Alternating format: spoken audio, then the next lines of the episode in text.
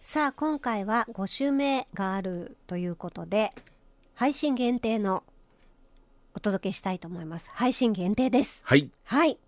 9時でマコリーヌす。ですあ重なった かぶったかぶったかぶった。せーの9時です。マコリーヌですご無沙汰してます。皆さん、久しぶりですね久しぶりなんですね。あのー久しぶりにお声かけていただいたんですけれども、はいちょっと体調悪くて、あらあのですね、ーえ流行りいやいやいやいや、あのーじちゃゃなんくとちゃんと調べたんですよ。ちゃんと調べたから、ここのスタジオの中に今いられるわけであって、えーコロナではなかったんですね。うんで心当たりがあるんですよ。あの1週間ぐらい前にですねええーっとこう大体僕と眞子さんはあの夜更かしさんじゃないですかそうです、ねもう夜の住人なんでそうなんですよねはいもう1時2時当たり前ぐらいの感じでこの年齢になってもね50過ぎてもこうやって変わらない変わらないですね学生時代からねうんでえーっとふって寝落ちをしてしまいまして、うんで朝の4時ぐらいにあまりの寒さに目が覚めてエアコンだエアコンです。エアコンの温度を見たら19度にないっやてたそんれですよ。あんまりでしょあんまり、 19度はあんまり。眞子さん痩せてらっしゃるから、あんまりあれですか、低くしないですか。 27度27度はい暑くないでいすや普通です27度多分そ26とか7う。とそれかそれが多分普通のエ人コな方は28度だと思いますよ27と28じゃだだいぶ違うんですかやっぱり、まあた1度違うとね違うって言いますし、ね、体感がうんなるほどね。まあそれをなぜだか19度に設定してしまいまして、えー寝落ちしちゃっていつもだっ たらちゃんとまあにさすがに19度はすもうこの年になってそんなすることなかったんですけどたまたま暑かったんですねなんかあじゃあ下げてたんだ風呂上がりかなんかででパターンってや寝っちゃてタイマーをかけずにパターンって寝ちゃったんで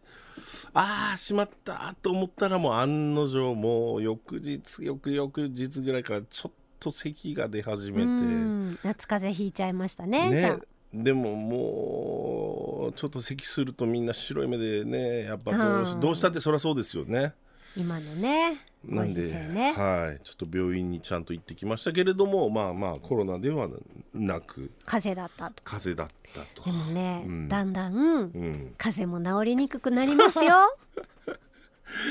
あのですよ。うん、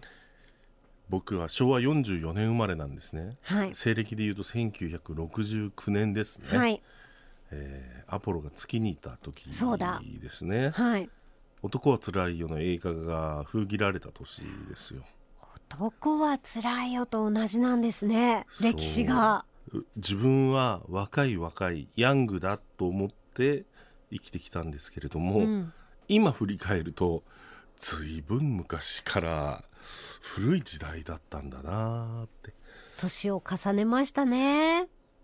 え眞子さんもね私もねだから僕気づいたら五右衛門風呂知ってますしてますだばからあちゃん家にありましたばあちゃん家にあったでしょ、僕らの世代はばあちゃん家にあってありましたよ体感したことがあるんはい、ですそうよあの真ん中にねこう板板の上みにたいなのがあって乗るのがちょっと難しかった子供の頃は、若い人知らないですよね多分ねそうですね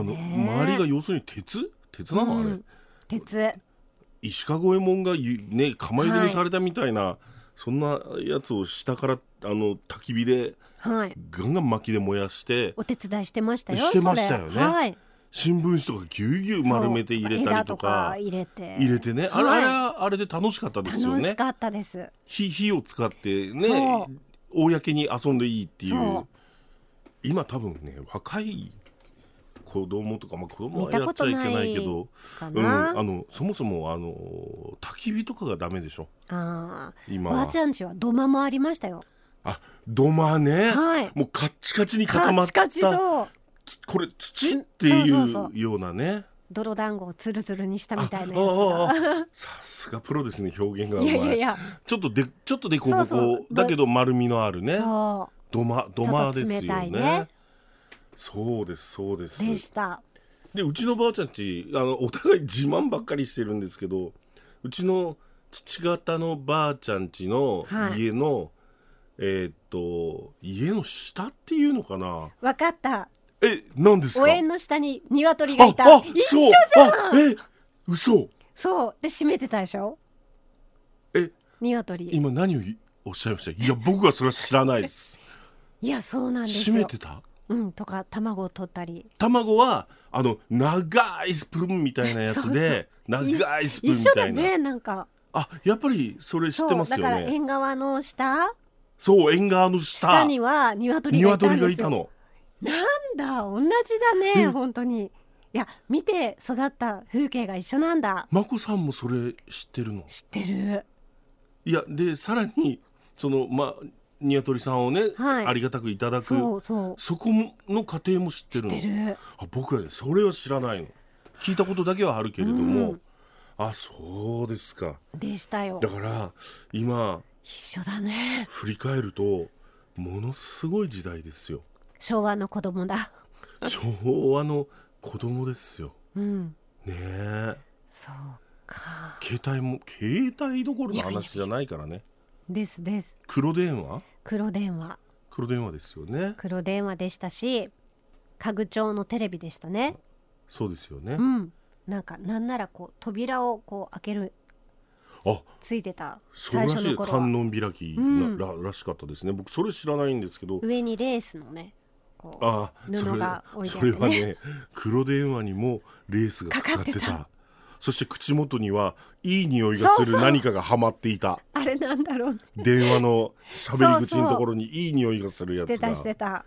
ですよね、うん。これあのもう若い人は全くわかんないですよ何言ってんだこの人たちっていう いやーでもあれはあれで、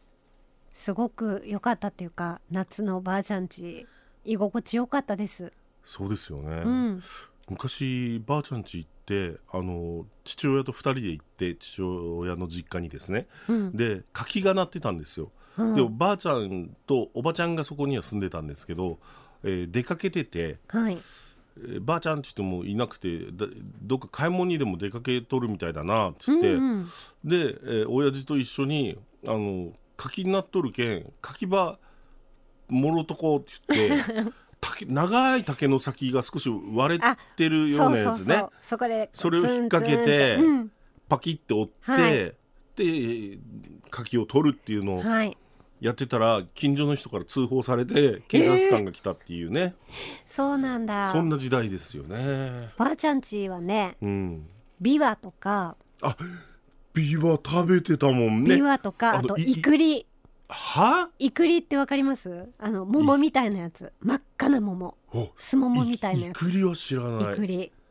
それ夏に行くとね果物果物真っ赤なやつ真っ赤なやつ、真っ赤な桃みたいなやつちっまちゃい、丸い丸い丸いそのままガブって食べるの食べるいくイりク リほうやっぱまこさんがお姉さんだな嘘嘘嘘いやだから田舎田舎っ子でしたよだから田舎っ子あで意すよ外と、まこさんあの熊本でも街中の方にねお住まいのうん、イメージがありますけれども、でもこうおばあちゃんちはそおばあちゃんちはちょっうとそうでした田舎の方にあって、まあそれもそれもいい経験ですよね。あのこの間えーっとちょっと話は少しそれますけどラジオフェスティバルラジオフェスララジフェスですね、RKK ラジオのねあれを久々でしたよラジオのお祭りってラジオ祭り前はやってたじゃないですか僕ですよやり始めたの,、ねえあのいやあれは長い歴史があるんですよもう先輩たち、RKK70 年の歴史の中でねそれこそ最初は市民会館とかでやってたぐらいへえもうそれはラジオの存在っていうのがでかかったんで、うんで僕が20後半ぐらいの時に、えー、と20代後半ぐらいの時に当時ねラジオ祭りがちょっとちょっとやっぱ若干小さくなって会社の前でしかやってなかったの。うーんあのよく覚えてるのは会社の今駐車場あるでしょ、はいあそこにステージを作って西田ひかるさんとかがゲストでいらっしゃって時代だそうでそれ見てリスナーさんたちはたくさんいらっしゃるけど、うん狭いでしょだからもったいないなと思ってあのか今の烏丸公園ね今そ今うででいすうよ烏ね丸烏公園島ね公園でうんやってましたね。あそこでねやったら結構皆さん来ていただいてそうたくこさん、ゲストさん呼んだりしてね。ね、ゲストさんも来ていただいたしリスナーさんたちももういろんなとこから熊本だけじゃなくてね江川さんとか覚えてるわ。江川江川博さん江川博さん今で今でもあのネット上ではお付き合いありますよはい、あのアイドルに曲書いたりね作曲家として活躍してらっしゃる、音楽でずっと今でも頑張ってらっしゃいますよね、うちゃんとお子さんもね、はいいらっしゃって、うんあいやだからそうだなそうかラジオ祭りも歴史がありますねいや本あり当ますだってバッテン荒川さんがまだご存命だったですからねでしたねもう最後はバッテン荒川さんのステージそでう、もうねね、もおう決まりのお決まりのギャグだって分かってんのにもう笑うんだよね笑っちゃうんですよよ。あれは、まあ、やっぱさすがやっぱりねああやってこう喋りで掴んで、そして歌がかっこいいってもう最高でしたよねバッテンさん、本物の芸人さんでしたよね。そう思いますあの僕よく覚えてるんですけど当時ねララジオの卵小松四郎のラジオの卵のディレクターをしている時に、うん荒川先生がお亡くなりになられたんですよ。うんその時に荒川先生が、えーもうあの火葬場の方に向かわれる葬儀場から火葬場のところに向覚かえてるあ覚えてらっしゃいます RKK の前にね RKK の前を通って車でうんはいご挨拶からされてそう行かれますっていうことわーっでてクラクション聞そうこそれえがたね時、 2時半だったんですよ。はあ2時半で午後のですね午後もちろん午後の2時半で、小松賞のラジオの卵は2時半スタートなんですよそうですねで小松さんが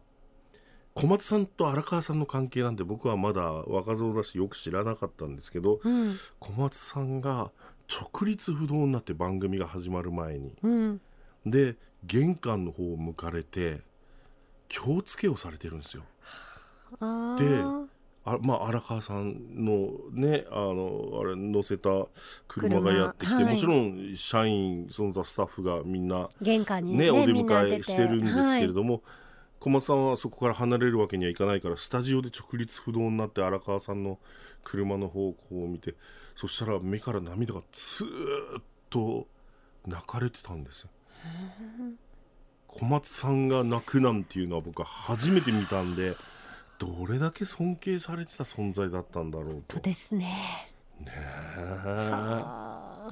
えいやあれはちょっと感動したシーンだったですね。なんていう話ができるぐらいの年にだんだんなってきーなまんしだてと思っていやーなんか今手元にですね、はいあのーこれなこれなんなんて言うんでしたっけこれ何持ってるんですかそれこここアクリルスタンこドれ今カチャカチャってしてねはいこうこうアクスタってやつですねこれな流行ってんですか流行ってるあ流行ってんだもうこう今推しのアクスタをねはいもう皆さんあ買ってねそうなんだいっぱい机に並べたりことれか机の上に並べたりとかであのラジフェスでうんこのアクスタ、アクスタが、 えー糸永由紀アナウンサはいーと水上清野さんタレントのねと、えー我らが塚原真紀子さん、はいこの3人のアクスタが三、体えー限定で、限定で、はい発売されましこたれ値段はもう終わったから言っていいんですよね。はい、う売られるっていう話を、うん、事前にまあね内部の人間だから聞いてたんですよ。 はいいくらって聞いたら1500円らしいっすよって1500円無理だろそれはって1500円は高っみたいそなれは高いだろいくらなんでもそれはちょっとちょっと待てよって糸永由紀アナウンサーこれはもう今もうトップランナーですよ。もね熊本当に本の推しに押されでもぬ熊本だけじゃなくてもそうですね全国のでしょ安住さんがお気に入り、はい安住アナウンサーのお気に入りのタイムに出てらっしゃいますからはいもう本当社内でも愛想いいしとてもいい子ですよ糸永由紀アナウンサーのアクスタはいと水上清野さんまあみや水上清野さんももうあのベテランの域には入ってらっしゃいますけど、はい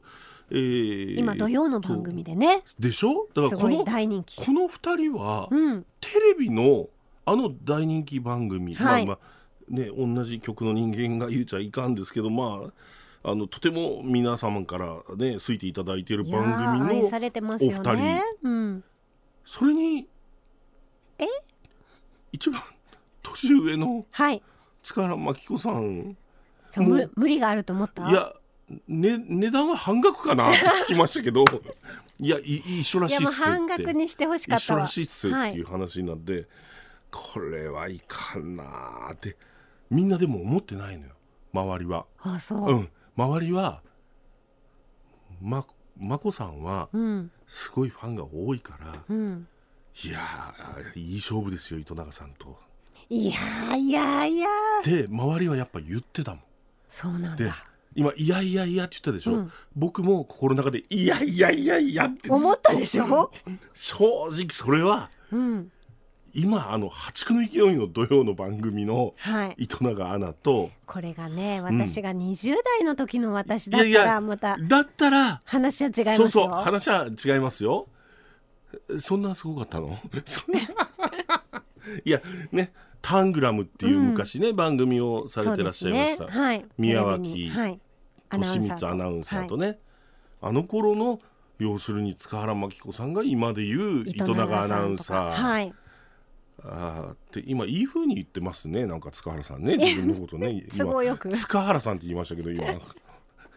でもまあまあまあねちょちょっとだから心配でうんでたまたま土曜日だったでしょはいあのー僕別のべ別の仕事をしてるんで別の仕事の用事で出てきて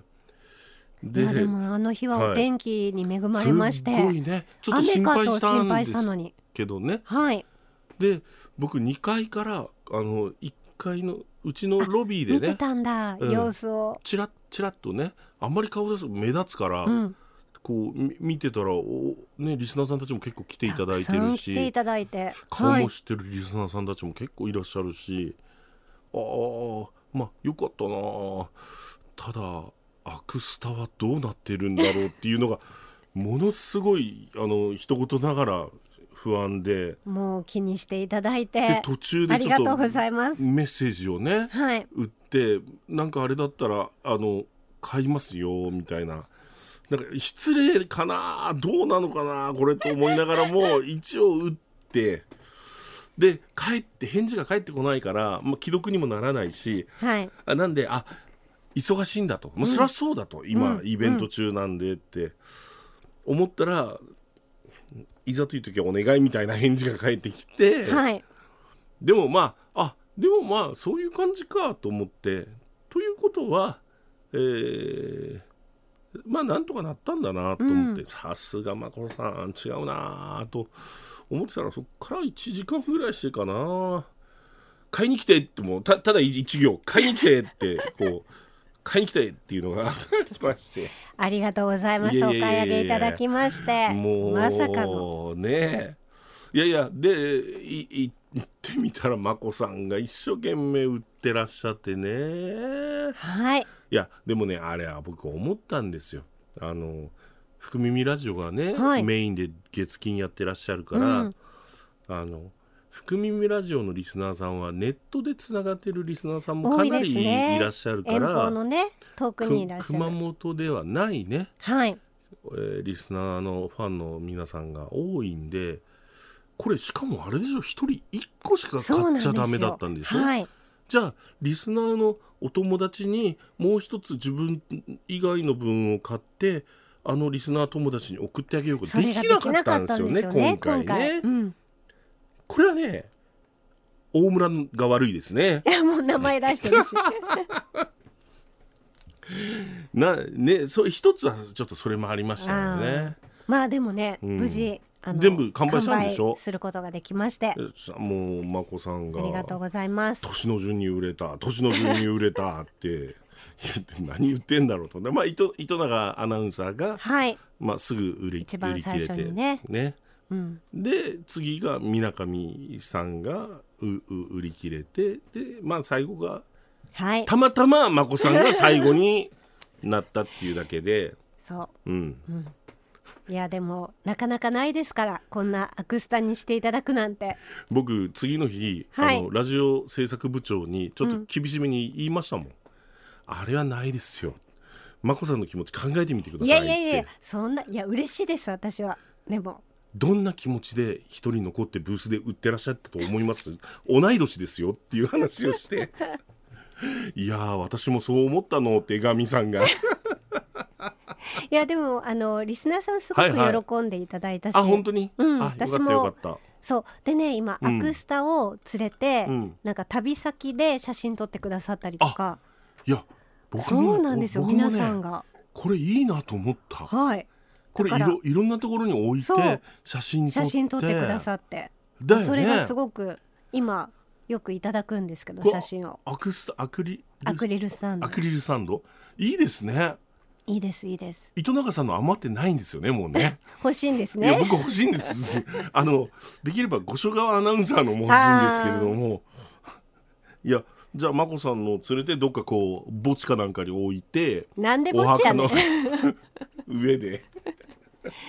そいうやでもこれ楽しいもんですね意皆さん外と上。手にねこれ込みで写真撮ってくださあっあて、うん、ーこれいろんなタレントさんとかそういうの売ってあるんでそすうかなんですよとかアニメのキャラクターとかあなるほそどうアクスタとかアクリルキーホルダーって今流行ってるんですよねすごくあキーホルダーも流行ってるのありますありますあ確かにこれはいいかもしれないね、うはんあ1500円1500円 ね本がね2冊ぐらい買えたもうかもしちょれっないともうちょっとお買い得だったら冗談冗談でよすかでったもかなお買い上げいた だいた人たち本当にあ本り当にありががととううごござざいいままししたたそしても大盛況にね終わりましたのでうそうですよねフェスがでも本当もうラジオに携わって何年ですか眞子さん私ももう30年 30年はい30年ってさ生まれた子供が30歳ですからねねそのまんまです自けど分でも驚きますねはあそうですかこれけん玉握ってるんですねこのアクスタそうですけん玉失敗してたでしょステーけジんで玉失敗しましたあれはねちょっとなんかの最後にみんなでせーのそうって言っ決てめる止め剣止めけん止め剣っていうのはあの棒に入れるやつ刺すあそりゃ難しいもん、まあでも成功させたかったですけどうねんなんか右側の女の子とか成功してたりねリコちゃんねあリコちゃんは成功し、ううちの部長がリコちゃんがあの歌ってるのをこう聞きながらはいこの子は歌うまいねーって。いやプロですプロだからって言って。プロですから部長って言ったら、えーアシスタントじゃないのって言って、いやいや、アシスタントですけど、やりながらプロでやってるんですよって。あの子も人柄がいいですね。ラジオ向きの子ですね。うん本当にね。よろしくお願いしまあすいやいやいやいや。あでもこのアクスタっていう文化をこのおおじさんになって初めて知りましたね。これ他に何か持ってますまこさんは。アクスタですねちなみに。あの江口久志さんのほう。アクスタがあるんですよあもしかしてあそこネストはいそうですそうですなんとかその通りネストグラフィックスさんで作ってがるあアそこクスタはをすごいアクスタ作るのが上手ってそういなうんですよ熊本ではね有熊名本ではなもうもう全国的にも江口さんのデザインのキキャラクター、江口さんが書かれたあ書かれた女の子の江口さんの実写じゃないんですねえ違いますあ違う違うんです、ね、さすがに江口さんのアクスタはないんですけど 江口さんがあの可愛い女子をあ描かれるんでは持ってらっしゃるこれ会社の机の上とかに置いてても僕今左前に眞子さんが常にいる状態で仕事をしてるんですけれどもいいですよねこれね自そう分そのう好きな癒人されますよねを推しの疲れた時アクスタをふふっふとと見見ててねねうん眞子さんも頑張ってるけん俺も頑ね張ろうみたい年年言うちゃいかんなと思って頑張りますがなな、まあ今日はまさかの田舎話から本当ですよフェスたまの話まで卵取ったことあるんですもんねそううちチャボも飼ってましたからねえ家であ家にもいたんですかいましたばあちゃんちもいましたけど家にチャボもいましたねそれ話し飼いいや違います鳥小屋あ大ちゃんとき大きな鳥小屋に昔のばあちゃん家にははいはそれ母方の方なんだけど鳥小屋がありましたよそれもお大きいでしょおめっちゃ大きそい下う一緒一緒手したら動物園かっていうぐらい、猿2匹いましたもん、猿もいたし鳥もいたしうちもね池も父あっがたからそう池があった池ありましたよね、はい、昔は父がね大好きだったんですよね動物があお父さん馬持ってたで しょなんか馬ね牧場がねありましてお嬢さんじゃないですいかやいやいやえー、う馬見たことありますかいや自分もちろん乗自分の馬ったこともありますななえー、あ自分のお父さんの馬にはい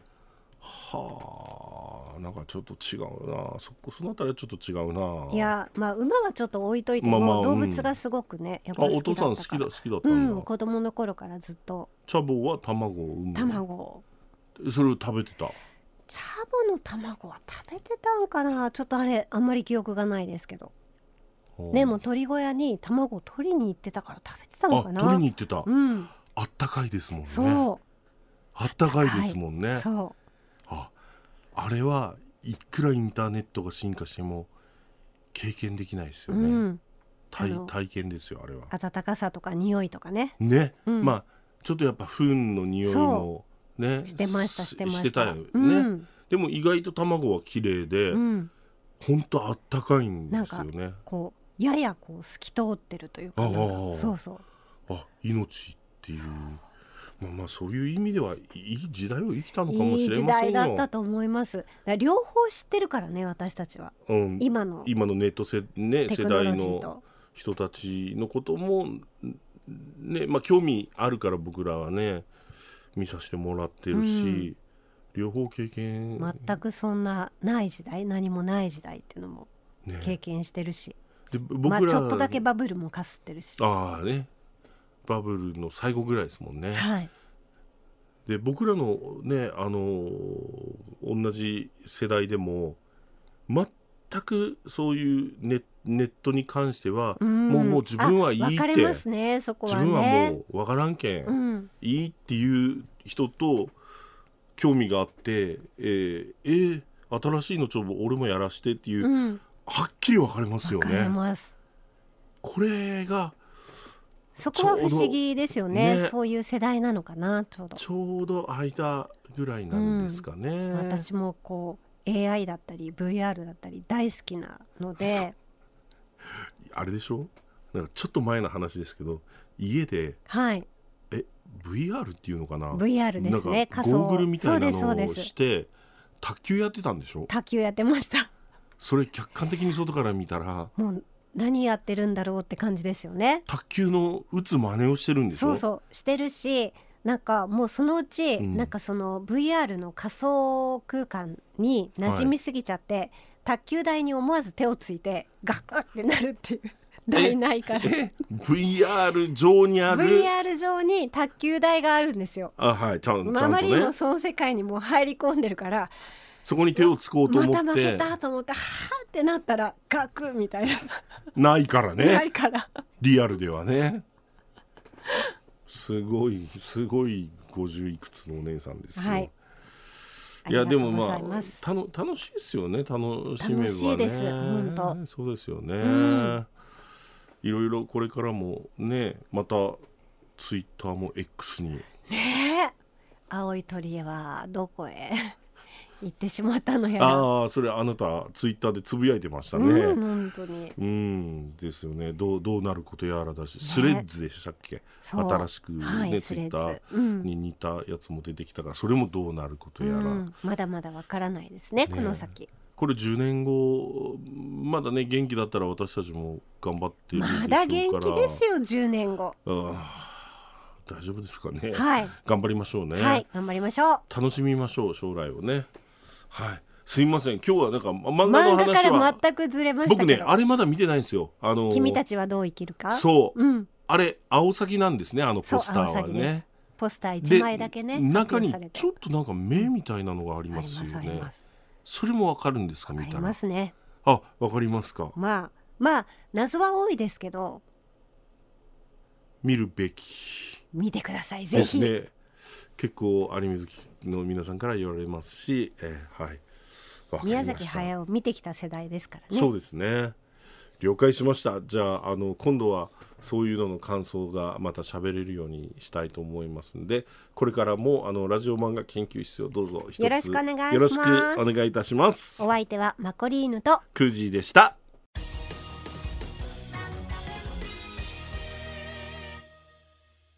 というわけで最後まで聞いていただいてありがとうございました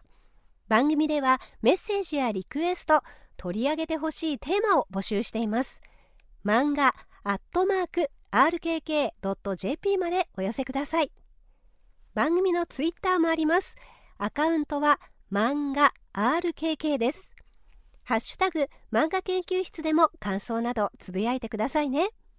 それではまた次回をお楽しみに